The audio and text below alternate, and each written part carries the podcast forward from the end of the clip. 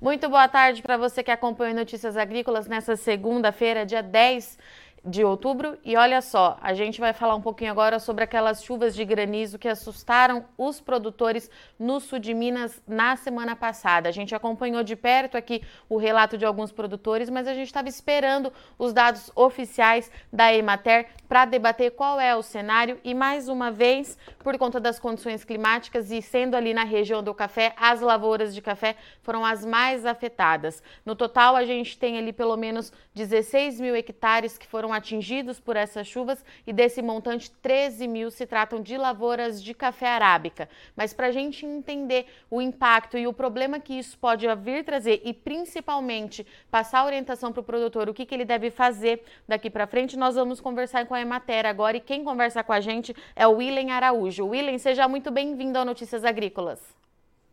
Muito obrigado, Regina, pela oportunidade. William, vamos lá. As imagens de fato no início da semana passada assustou todo mundo, muito granizo, muita chuva mesmo. E o primeiro levantamento aí da Emater traz mais de 16 mil hectares atingidos por essa condição climática, na sua maioria é, as lavouras de café. Quais são as informações que a gente tem desse número, William? É, a maior parte da área afetada, né, como você já bem disse, foi mais de 3 mil hectares de café. E aí a gente tem que reiterar que os, alguns municípios já sofriam com os efeitos da geada que ocorreu em 2021, como Coqueiral, Campanha, Andradas, que também sofreram muito com essa incidência da chuva de granizo na última semana. E também ocorreu na região ali de Viçosa e Cataguases, onde nós tivemos também o relato de que a chuva de granizo trouxe prejuízo à cafeicultura. Então, esse número envolve esses municípios aqui do sul, né, de Minas Gerais, Sudoeste, e também a região das matas de Minas, que sofreram com esse fenômeno da, da geada, da, do granizo. E como você disse, né, as imagens, quando a gente vê, elas são cho chocantes, né, pelo volume de gelo, não é normal, nem é, é frequente nas nossas regiões essa força né, que veio a chuva de granizo na última semana. William, aquela pergunta, eu até te fiz essa pergunta anteriormente para a gente ter uma noção é, de tamanho, né? 16 é, mil hectares corresponde. Qual é o tamanho disso? O tamanho do impacto é muita coisa? Qual é, assim, a título de comparar, né? Com o que, que a gente pode comparar toda essa área? É, um hectare a gente pode comparar aproximadamente com o tamanho de um campo de futebol oficial. Então, 16 mil hectares são mais de 16 mil campos de futebol. Então a gente vê a extensão, né, a grandiosidade disso. E lembrando que a maioria né, dessas áreas são de pequenos produtores, né, que exploram pequenas áreas. Então isso aumenta ainda mais né, os danos diretos e indiretos desse fenômeno. A gente consegue saber quantos produtores tem nessas áreas, William? Sim, nós fizemos o levantamento, né? É, junto a, aos nossos escritórios, foram 63 municípios que nos informaram prejuízos, né? E até o momento nós já temos relatos de mais de 2 mil produtores nas mais diversas culturas que foram afetados. Então, no mínimo, né? É um número mínimo que estamos trabalhando, 2 mil produtores que tiveram perdas devido à chuva de granizo. E William, essas lavouras é, de café que já estavam sofrendo com as condições climáticas, né? Teve seca e teve geada e agora tem essa chuva de granizo. É, qual o impacto que isso vai trazer para 23? Isso já traz é, problema para 2023, porque estava todo mundo muito esperançoso com aquela florada que abriu de uma retomada na produção de café arábica. Isso pode mudar um pouquinho o curso das coisas para esses produtores, principalmente ali é, em campanha, Andradas e Coqueiral? Não, com certeza, né, Virginia? As lavouras, graças a Deus, né, depois daquele problema da, da geada e da seca, nós tivemos um período chuvoso que pelo menos deu esperança de uma melhoria né, na, na, na, recuperação dessas lavouras. Tivemos essa florada, algumas lavouras estavam preparadas para uma nova florada agora, né, nesse mês de outubro. Infelizmente, muitas, a única solução será a poda, o arranquio, né, a substituição por outras atividades, que possivelmente né, elas não são, vão se recuperar a tempo de produzir para 2023. Então, esses municípios vão sentir mais uma vez o impacto da redução dessa que é a principal atividade econômica dos municípios aqui do sul e do sudoeste de Minas, bem como nas matas, né? Como eu relatei para vocês, em alguns municípios né, que dependem exclusivamente da cafeicultura. E William, diante de todo esse cenário, eu sei que a Emater ainda está a campo visitando os produtores, mas qual que é a orientação é, para esse produtor? Vamos falar primeiro para esse produtor é, de café, depois a gente fala para os demais. Mas o que, que o produtor precisa fazer nesse momento? É, a primeira coisa, né, a gente tinha pedido para manter a calma, né, porque senão é possível a gente tomar alguma medida drástica, né, às vezes erradicar uma lavoura que era passiva de recuperação, né, mediante algum tipo de poda. Então, agora é procurar assistência técnica, né, o técnico da Imater, do sindicato, da cooperativa, para que possa orientar qual a melhor prática ele adotar nessa lavoura que foi atingida pelo granizo.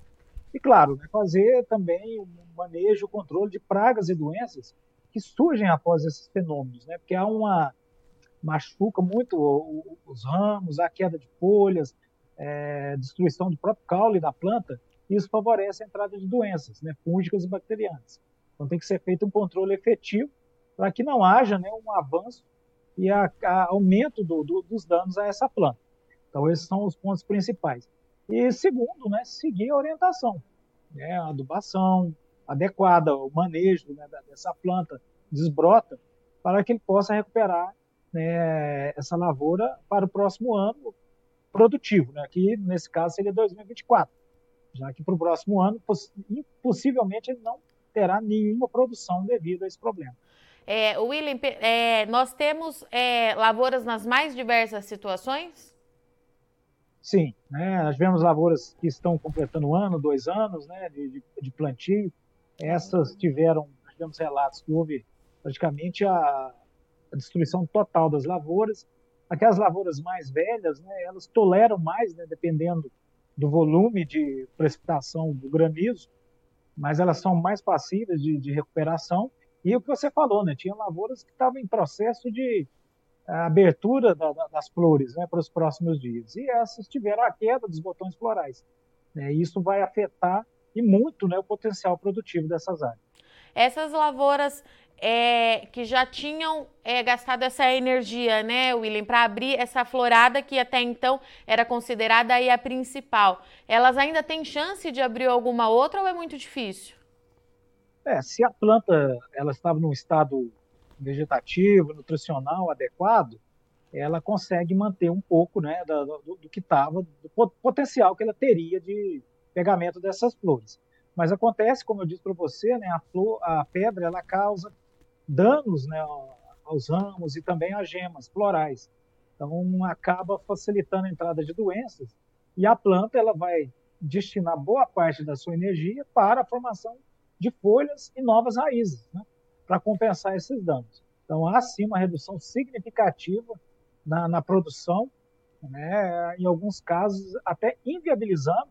Isso a gente já, já verificou em outros eventos anteriores, em que a produção se reduziu a zero na planta, né, que foi afetada e não foi tomada nenhuma medida, né, como uma poda, deixou a planta, né, o livre crescimento, e infelizmente não houve a recuperação que a gente esperava. William, quanto tempo mais para a gente ter a confirmação é, desses dados, né? Do quanto que pode produzir, se não vai produzir mesmo, porque leva um tempinho para a gente ter o cenário fechado disso tudo, né? Ah, sim, né? No caso do café, como ainda nós ainda temos algumas regiões que há possibilidade de abertura de florada, então a partir do mês de novembro a gente já tem uma ideia, né? Nessas regiões, é lógico, aquelas lavouras que foram severamente afetadas serão podadas agora e a resposta já é imediata, né? A gente já tem esse levantamento diário, né? E agora, onde o dano foi leve até moderado, a partir de novembro, né, a gente já vai ter ideia do que realmente haverá de pegamento dessa florada que a gente esperava ser ótima, né? Para o ano de 2023. Mais um ano de desafio aí para o produtor de café, né, William? Mais um ano, né? Seca, geada, agora o granizo.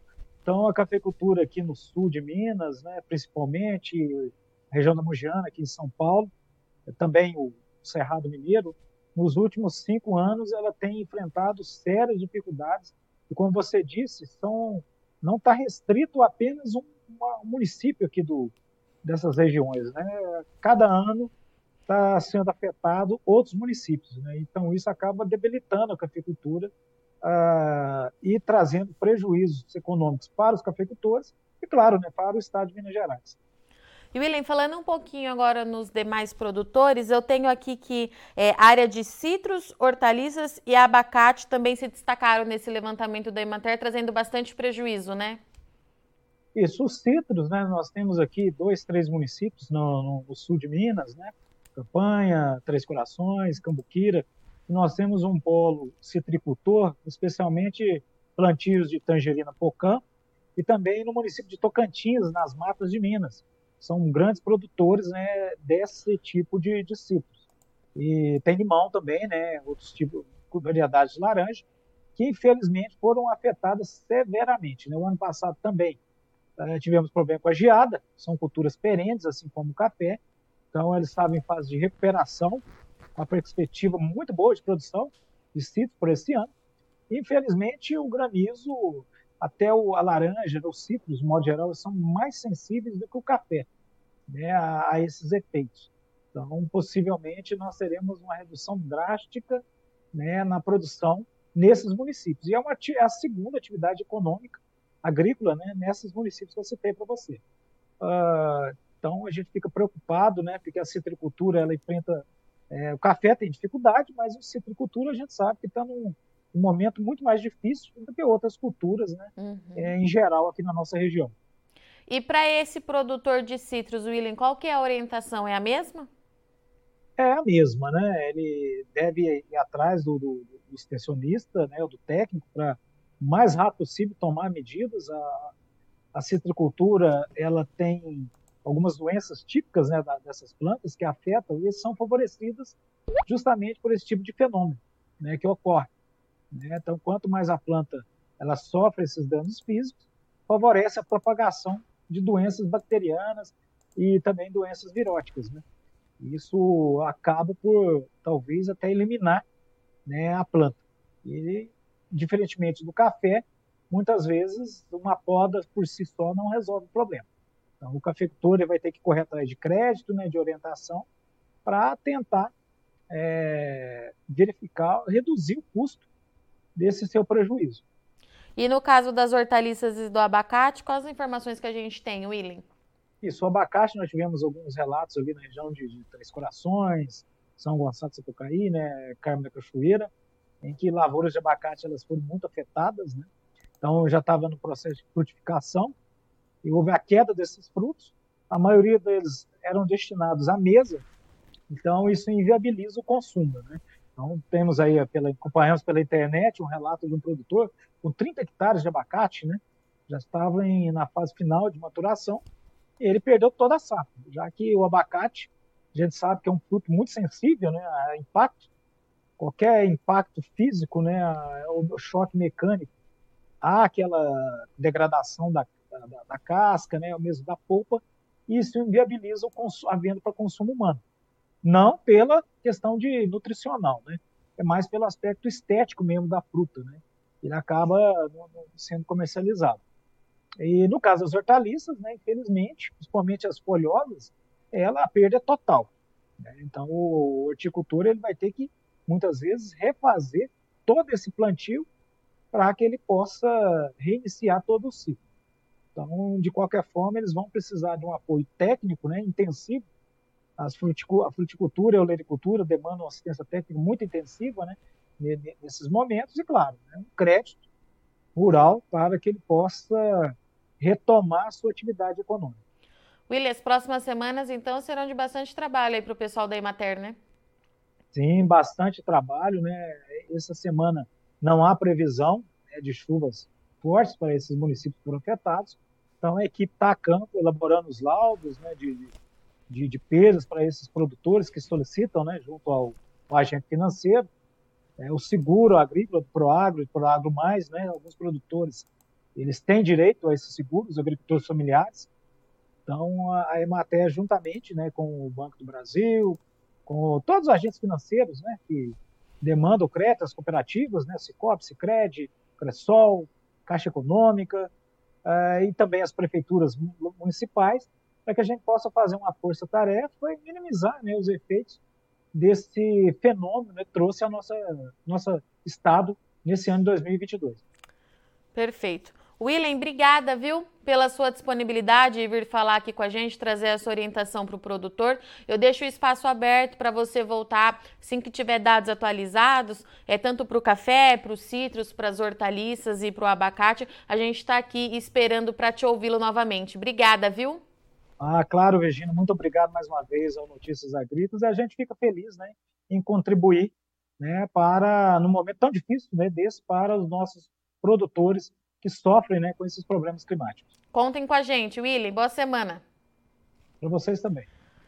Portanto, conversamos aqui então com o William Araújo, que falou com a gente em nome da Emater Minas Gerais, que trouxe os dados oficiais do resultado da chuva de granizo na semana passada. Mais de 16 mil hectares foram atingidos por aquelas imagens que realmente chamaram muito atenção, viralizou nas redes sociais e desse montante, pelo menos 13 mil hectares se tratam de lavouras de café arábica. Nasce nos municípios de Campanha, Andradas e Coqueiral, se trata ainda de lavouras que já sentiam o impacto da seca, da geada e agora a chuva de granizo também deve comprometer a produção de 2023. O William trouxe para gente é, que existem lavouras nas mais diversas condições para alguns produtores é, essa chuva de granizo pode inviabilizar a produção para o ano que vem, tendo a retomada só para 2024. É um cenário bastante preocupante, porque a gente está falando da principal região produtora de café arábica do país, sul de Minas, aí nos últimos cinco anos, sofrendo com uma série é, de problemas, principalmente problemas climáticos, e a economia dessas, desses municípios giram em torno da cafeicultura. Então, é um cenário que de fato traz muita preocupação. O mercado na sexta-feira reagiu às chuvas aqui no Brasil e a gente precisa continuar acompanhando de perto, porque até aqui a gente tinha é, estava, o setor estava com a esperança de uma retomada para 2023, principalmente porque a florada principal, florada, já abriu e apresentava é, bons sinais de um bom pegamento. Então, daqui para frente, pelo menos para os produtores dessas, desses três municípios, o cenário vai ser de bastante desafio. A gente precisa acompanhar para ver como é que de fato isso vai comprometer o volume do ano que vem. Também foram afetados produtores de citros que também passa por um momento muito delicado nesses últimos anos, também por conta das condições climáticas e alto custo de produção. Muitas das lavouras foram afetadas, perdeu o produto, o produtor também precisa fazer esse levantamento para acionar a segura agrícola, é, fazer controle de pragas e doenças, também é um cenário bastante preocupante para a região. Hortaliças e abacates, os produtores desses dois produtos também foram afetados. Então, o Emater está em campo ainda nessa semana, fazendo o levantamento disso tudo para a gente entender os impactos para todos esses produtos. Mais de 2 mil produtores, pelo menos, foram afetados e o momento agora é de emissão desses laudos para o produtor conseguir dar entrada no seguro rural para tentar minimizar de alguma forma os danos em todas essas áreas de produção. A gente aqui no Notícias Agrícolas continua acompanhando muito de perto para trazer essas informações e a gente vai atualizando vocês a cada novo número que for chegando aí nas próximas semanas. Eu sou Virginia Alves, agradeço muito sua audiência e companhia, mas não sai daí com o ENEA, continue já já a gente está de volta. Se inscreva em nossas mídias sociais. No Facebook, Notícias Agrícolas. No Instagram, arroba Notícias Agrícolas. E em nosso Twitter, arroba Norteagri. E para não perder nenhum vídeo, não se esqueça de nos acompanhar no YouTube e na Twitch, Notícias Agrícolas Oficial.